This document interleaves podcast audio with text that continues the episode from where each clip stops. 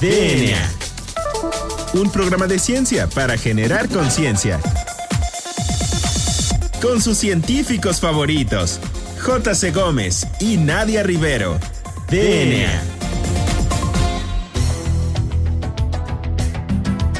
Hola, hola, hola. Bienvenidos a DNA.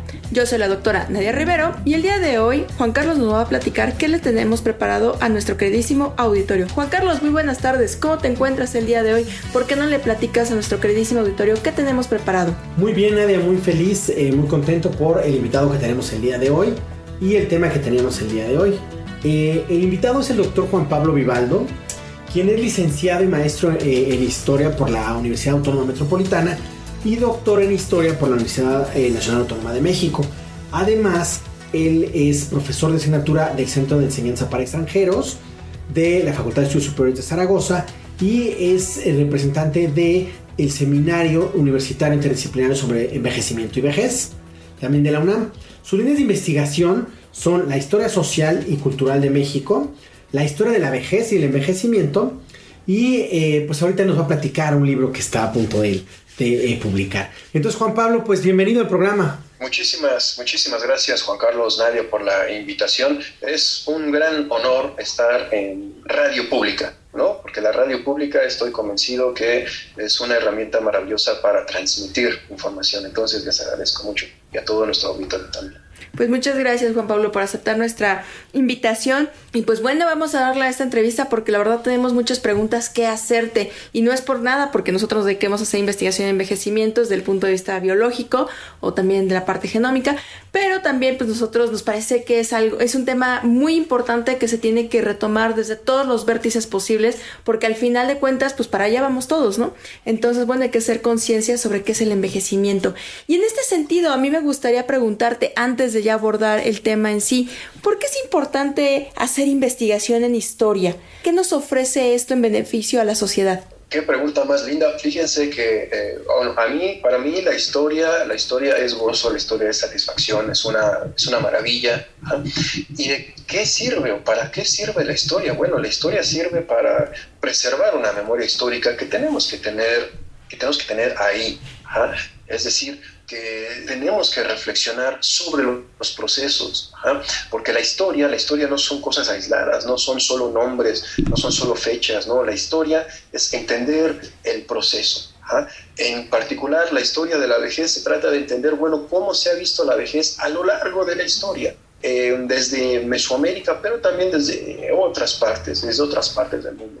Entonces, para eso nos sirve la historia, para tener un panorama más amplio sobre los procesos que en este momento nos, eh, nos, tienen, los tienen aquí. Y otra cosa muy importante es que normalmente, ah, y esto se los digo porque eh, por mis clases, tanto con extranjeros y mexicanos, normalmente ellos conciben la historia como algo que pasó hace 5.000 años, algo que tiene que ver con mayas, con fenicios. Y bueno, yo les digo que no solo con eso, la historia tiene que ver con el tiempo presente, ¿ah? porque si en este momento nosotros estamos construyendo algo, nosotros estamos hablando, estamos discutiendo sobre esto, entonces, ¿qué va a pasar? Que tanto ustedes como yo, como nuestro auditorio, pues van a transformar esta visión y lo más importante, van a transmitir y van a, investigar a lo que aquí se discuta o no se discuta. Claro. Oye, eh, Juan Pablo, y en este sentido, ¿qué tan cierta es esta frase de que la historia nos ayuda a comprender este nuestro presente para no repetir los mismos errores. ¿Eso es cierto, es falso o qué opinas? Fíjense que esto, eh, bueno, lo que yo recuerdo lo comentó un español, George Santayana, y después eh, alguien lo repitió, ¿no? Pero miren, la, historia no se repite.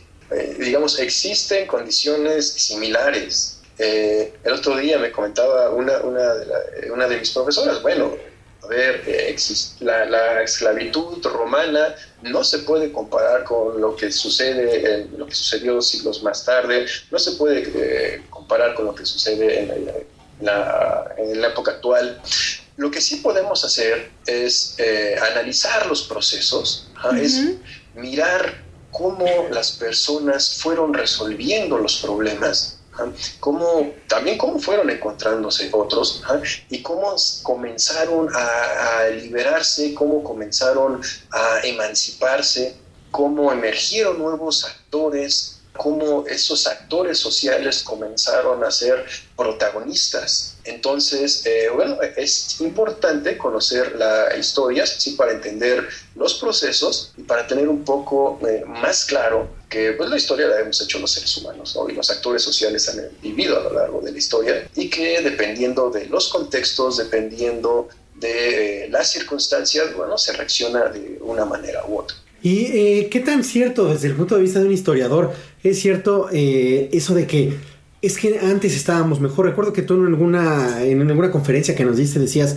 es que eh, realmente no estábamos mejor antes. Lo que pasa es que hay una como falsa concepción de la gente tiene del pasado de que antes estaban mejor las cosas, pero probablemente estaban igual o peor. ¿Es cierto eso? Claro, es, una, es muy interesante esto y me, lo han preguntado en varias, en varias ocasiones. Y fíjense que al inicio de la investigación yo caí en eso. Estamos ante eh, una, ambivalencia eh, brutal, una ambivalencia terrible, ¿no? Eh, por ejemplo, hablando sobre vejez, yo creo que muchos, muchas personas que nos escuchan han escuchado que antes se trataba muy bien a los viejos, a los ancianos se les veneraba y, y ahora no. Bueno, es que antes, eh, pues digamos, sí había algunos que tenían especial deferencia, ¿no? Eh, respetaban a los, a viejos, a los ancianos, pero también había otros que le daban como la cubeta. Y eso, digamos, es un poco de lo que hablo en, mi libro, ¿no? Sobre las representaciones sociales de la vejez en la literatura. Hay personas que están escribiendo los 40 años y que están concibiendo la vejez pues prácticamente como la antesala de la muerte, y que están hablando de viejas chismosas, de viejos litiches, pero esas personas cuando envejecen y escriben a los 60 años, bueno, su concepción cambia totalmente, ¿no? Y entonces pues ya es una vejez eh, sabia, ¿no? Y es una vejez tranquila, ¿no? Entonces eh, sí existe, existe esta... Eh, pues este coqueteo de pensar que antes estábamos mejor, ¿no? Bueno, yo quiero pensar antes de que apareciera la penicilina, antes de que aparecieran las vacunas, cómo se vivía una pandemia, Claro. ¿Qué pasaba con eso? ¿no? Entonces, no, no necesariamente es así. Y eh, otra pregunta que, bueno, es obligada, yo creo, es eh, ¿por qué estudiar la historia del envejecimiento? ¿Qué, ¿Qué, aporte tiene? Ahorita está mucho de que es que los científicos hacen cosas que pues es ahí a lo mejor nada más ahí en su, en su archivo o en su laboratorio o ahí en sus libros. ¿Por qué estudiar la historia del envejecimiento?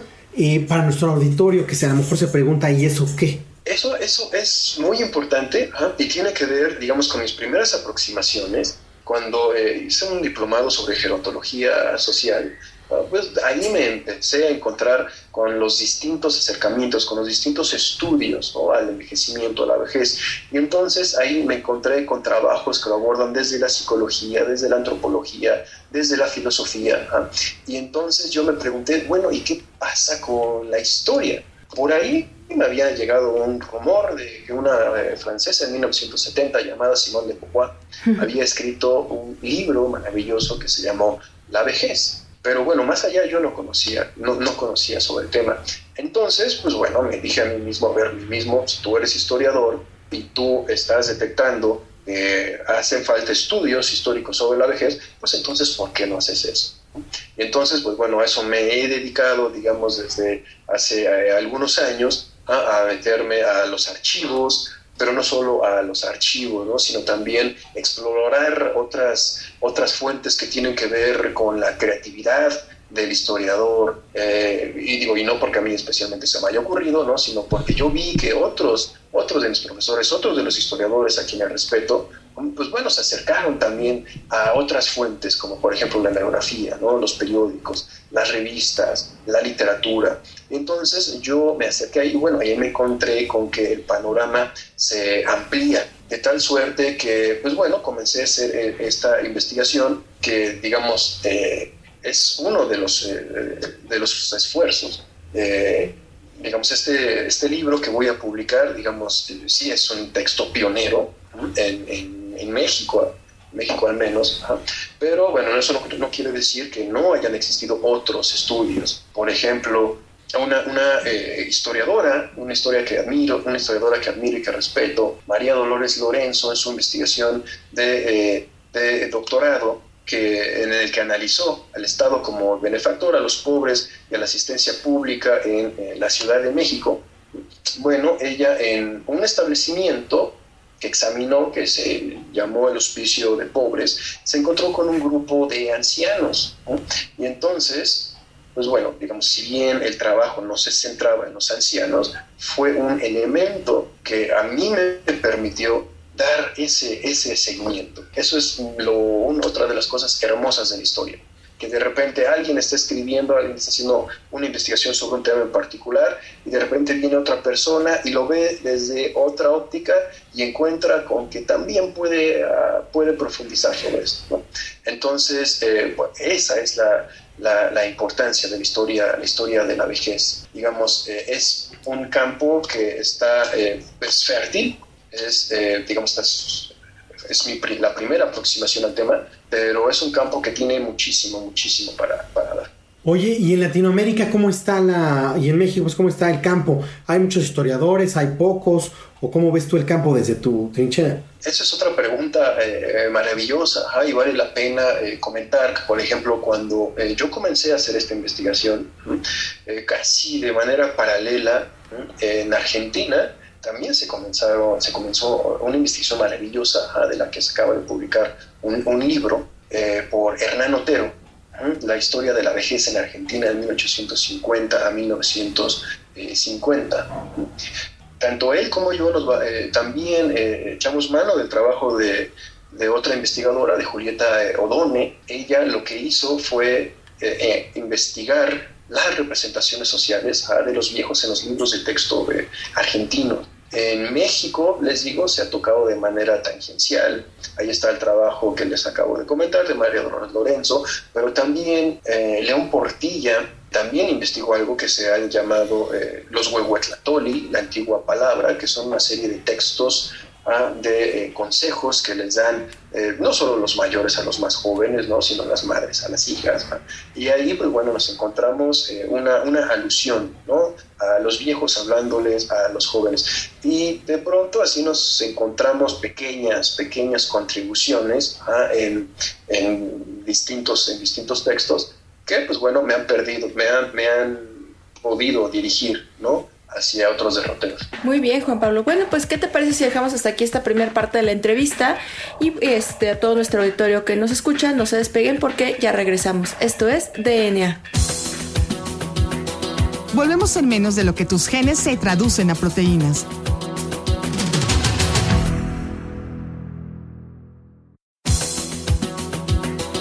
Ya recargamos ATP. Continuamos.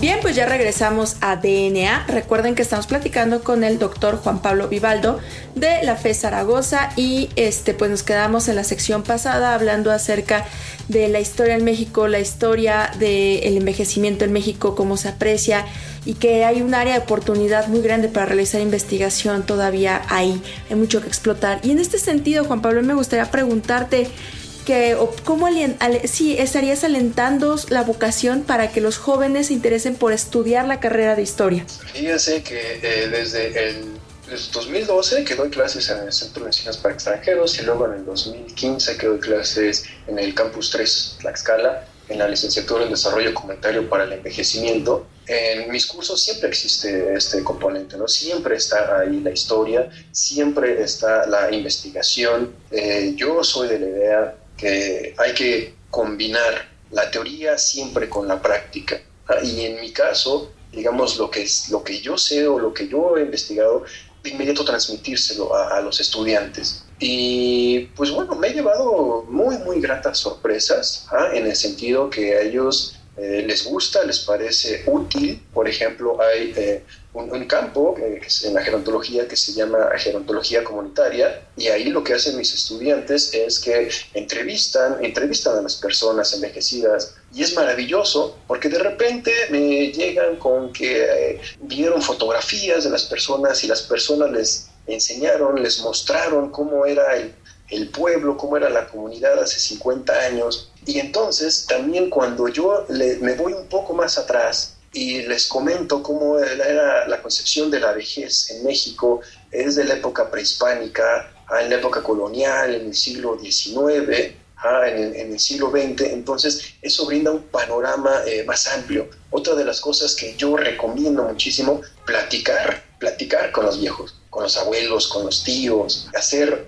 las preguntas que, que se ocurran, que se les venga a la mente, cómo era la comunidad, cómo eran los transportes, eh, cómo fue la educación, cómo eh, le costó trabajo a mi abuela estudiar o por qué mi abuela está trabajando en la universidad o por qué no está en la universidad y qué pasaba, por ejemplo, con una persona que era gay, que, era, que es gay eh, en este momento, pero que lo descubrió desde hace 40 años. Claro. Pero también qué pasa con una persona, con, con una persona que es lesbiana y que lo descubrió antier.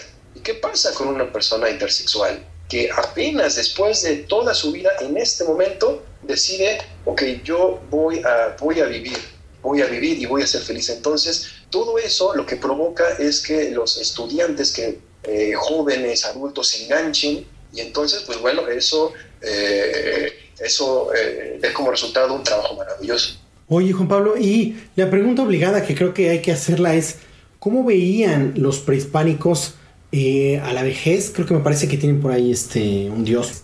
Y este, ¿cómo lo veían los prehispánicos a la vejez y cómo cambió esta visión en la época colonial? Bueno, pues miren, eh, nosotros trabajamos, los historiadores trabajamos con fuentes y en las fuentes, al menos que yo he consultado, que yo de ninguna manera soy especialista, ¿verdad?, en, Mesoamérica, yo me he encontrado con una concepción que se acerca más al respeto, encontrado con que en los códices, bueno, los jóvenes piden el consejo a los viejos, existen los consejos de ancianos, existe el dios del fuego, el Huehueteotl, eh, pero fíjense que no me he encontrado hasta el momento eh, concepciones, eh, concepciones distintas, que me parece que también las hay. Es decir, me parece que también existió ¿no? una, una vejez que era más es más señalada, ¿no? O sea, ¿qué pasaba con las personas que no formaban parte de la élite, con las personas que tenían que trabajar toda su vida?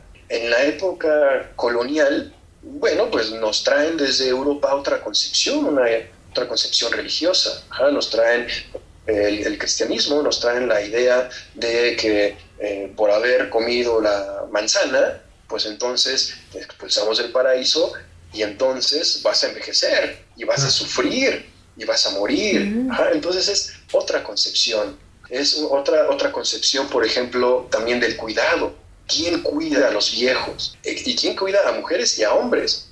bueno, y resulta que bueno, el cuidado ha sido más asociado siempre con, eh, con las mujeres. De tal suerte que eran las monjas a quienes cuidaban. Pero entonces, cuando envejecían las monjas, bueno, ¿qué pasaba? Bueno, pues entre ellas entre ellas se cuidaban. ¿Qué, eh, ¿Cuál era la representación, por ejemplo, de la vejez en, los sermones? Ah, eso es un campo bien interesante que todavía no, me, eh, no, no, he profundizado en el asunto, pero es muy interesante ver cómo van cambiando eh, estas, estas concepciones. En el siglo XIX, particularmente en el último tercio, que es el que yo trabajo, cuando ahí me he encontrado con que existe una concepción de viejo, una concepción de vejez, pero otra concepción de ancianidad. Es decir, ¿quién era el anciano? Bueno, el anciano estaba asociado al respeto, el ser anciano estaba eh, asociado a una posición socioeconómica, estaba asociado a un oficio, de tal suerte que eh, uno se podía encontrar con el anciano profesor, pero también con el anciano maestro, ¿no? con el anciano carpintero. Por el contrario, la vejez se refería a una, una etapa en la que se tenía que seguir trabajando, normalmente en la pobreza. Hablábamos de los viejos pobres. No hablamos de los ancianos, de los ancianos pobres, no, los viejos pobres, los viejos trabajadores, pero también se habla del viejo, viejo metiche, sobre todo de la vieja metiche, de la, del viejo borracho. Es decir, la vejez también se asoció a los vicios, se asoció a la vagancia, se asoció a la mendicidad, ¿ah? de tal suerte que incluso existió un asilo particular de mendigos. ¿Quiénes eran los mendigos? Los viejos que habían caído en desgracia. Entonces es, es, maravillosa toda, toda esta concepción. Oye, me parece muy interesante esta visión que mencionas y que seguramente tuvo un poquito pues de influencia de, de, esta parte que adoptamos de los conquistadores, de la parte europea, ¿no? De la parte colonial. Y, y, bueno, en este sentido, no sé si esté relacionada también con el famosísimo término que ahora se llama alviejismo, que es esta discriminación hacia los viejos. Entonces, de hecho, me gustaría preguntarte en este sentido la historia sobre el envejecimiento que habla del viejismo. Fíjense que eh, eh, hay algo en la historia que se llama eh, los anacronismos. Y eso está relacionado, por ejemplo, con nombrar eh, algo que, usar un término que no existía para eh, nombrar algo que pasó hace 200 años. El término viejismo lo acuñó eh, Robert Butler a finales de la década de 1960. Y fíjense ustedes que en el primer artículo, ageism, lo, o al menos yo lo interpreto como edadismo es decir, discriminación a todas a todos los grupos etarios. Sin embargo, a partir de su segundo, eh, de su segundo trabajo, estamos hablando de 1971, me parece, ahí sí ya se refiere al ageism como la discriminación a la persona envejecida. Y entonces, bueno, de tal suerte que si bien no es muy popular el término, que todavía no es popular, desgraciadamente, se comenzó a utilizar ese término. Pero ¿qué pasaba antes? Bueno, antes, como les decía, era una posición eh, ambivalente, ¿no? Porque, digamos, existe esta, esta concepción de que antes se trataba mejor a los viejos y ahora no. Y no necesariamente es así. Antes se trataba mal, pero también había personas que eh, trataban con mucho respeto a, los viejos y había otros que le pegaban hasta con la cubeta. Entonces, ahí hablamos de discriminación aunque bueno, tampoco estoy tan seguro si en ese momento se utilizaba ese término. Digamos, en, historia, o, y al menos eso es algo de, lo que yo me he preocupado, es emplear los términos que se reportan en la época. De tal suerte que, bueno, yo no sé a partir de qué, qué momento se habló de discriminación o no en el siglo XIX o, a principios del siglo XX. Pero eh, esta, esta observación es muy buena porque entonces le va a permitir a, nuestro auditorio hacerse otras preguntas. Para empezar, ¿qué es el viejismo? Y comenzar a, investigar y profundizar un poco más. Este, bueno, Juan Pablo, fíjate que pues, se nos acaba siempre el tiempo. Quisiéramos seguir platicando con nuestros invitados por mucho tiempo. Y sobre todo este tema a mí me parece muy apasionante. Eh, oye, Juan Pablo, quisiera que nos este, platicaras, porque bueno, nuestras últimas dos preguntas, una habla de tus, eh, primero tus medios de contacto, por si alguien quiere este, contactarte para otra entrevista o para darle seguimiento a algunos temas de estos. Eh, y también que nos platicaras de tu libro. ¿De qué trata tu libro y más o menos cuándo sale o eh, dónde lo podría encontrar la gente? Bueno, pues también pueden encontrar eh, en Google Juan Pablo Vivaldo. Tengo una página en academia.edu. Mm, mi correo es jpvivaldo.gmail.com y mi libro se llama La vejez en el porfiriato, representaciones en prensa y literatura mexicana. Este libro se desprende de una parte de, mi tesis de doctorado. Eh, se va a publicar, pues yo ya espero eh, en una semana, ¿no? Mm. Seguramente ya estará, lo podrán eh, descargar en Libro UNAM. Bueno, y este libro, aquí me concentro particularmente en las representaciones sociales, es decir, en cómo las imágenes y los objetos van cambiando las ideas van cambiando a lo largo del tiempo, de tal suerte que yo me preguntaba por la vejez, ¿cómo cómo va cambiando la edad de vejez. Y entonces, pues bueno, me doy cuenta de, de esta situación entre, entre viejo y anciano, pero también me doy cuenta de cómo se veían, cómo se retrataban a los ancianos en los periódicos, qué decían de la vejez. Y ahí me encuentro, por ejemplo, que ahí comenzaron eh, a circular, a venderse productos contra el envejecimiento. Entonces, si nosotros pensamos que los productos son de ayer, pues déjenme, les digo que no, porque de pronto eh, estos empresarios se dieron cuenta que pues los viejos eran, eran un sector de consumo que no habían sido explotados. Y entonces ahí salen los tintes para el cabello, para las barbas.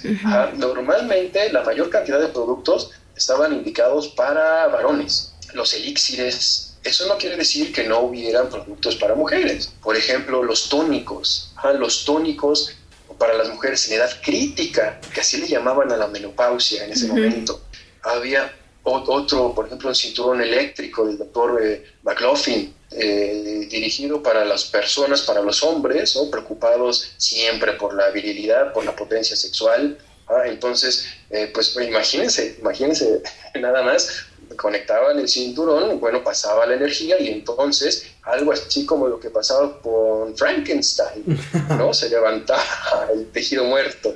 Entonces, es una cosa maravillosa. Y lo mismo en la literatura. La mayor parte de eh, los autores que yo he revisado son varones, fueron varones. Entonces es muy importante ver cómo ellos eh, observaban la vejez masculina, pero también la femenina.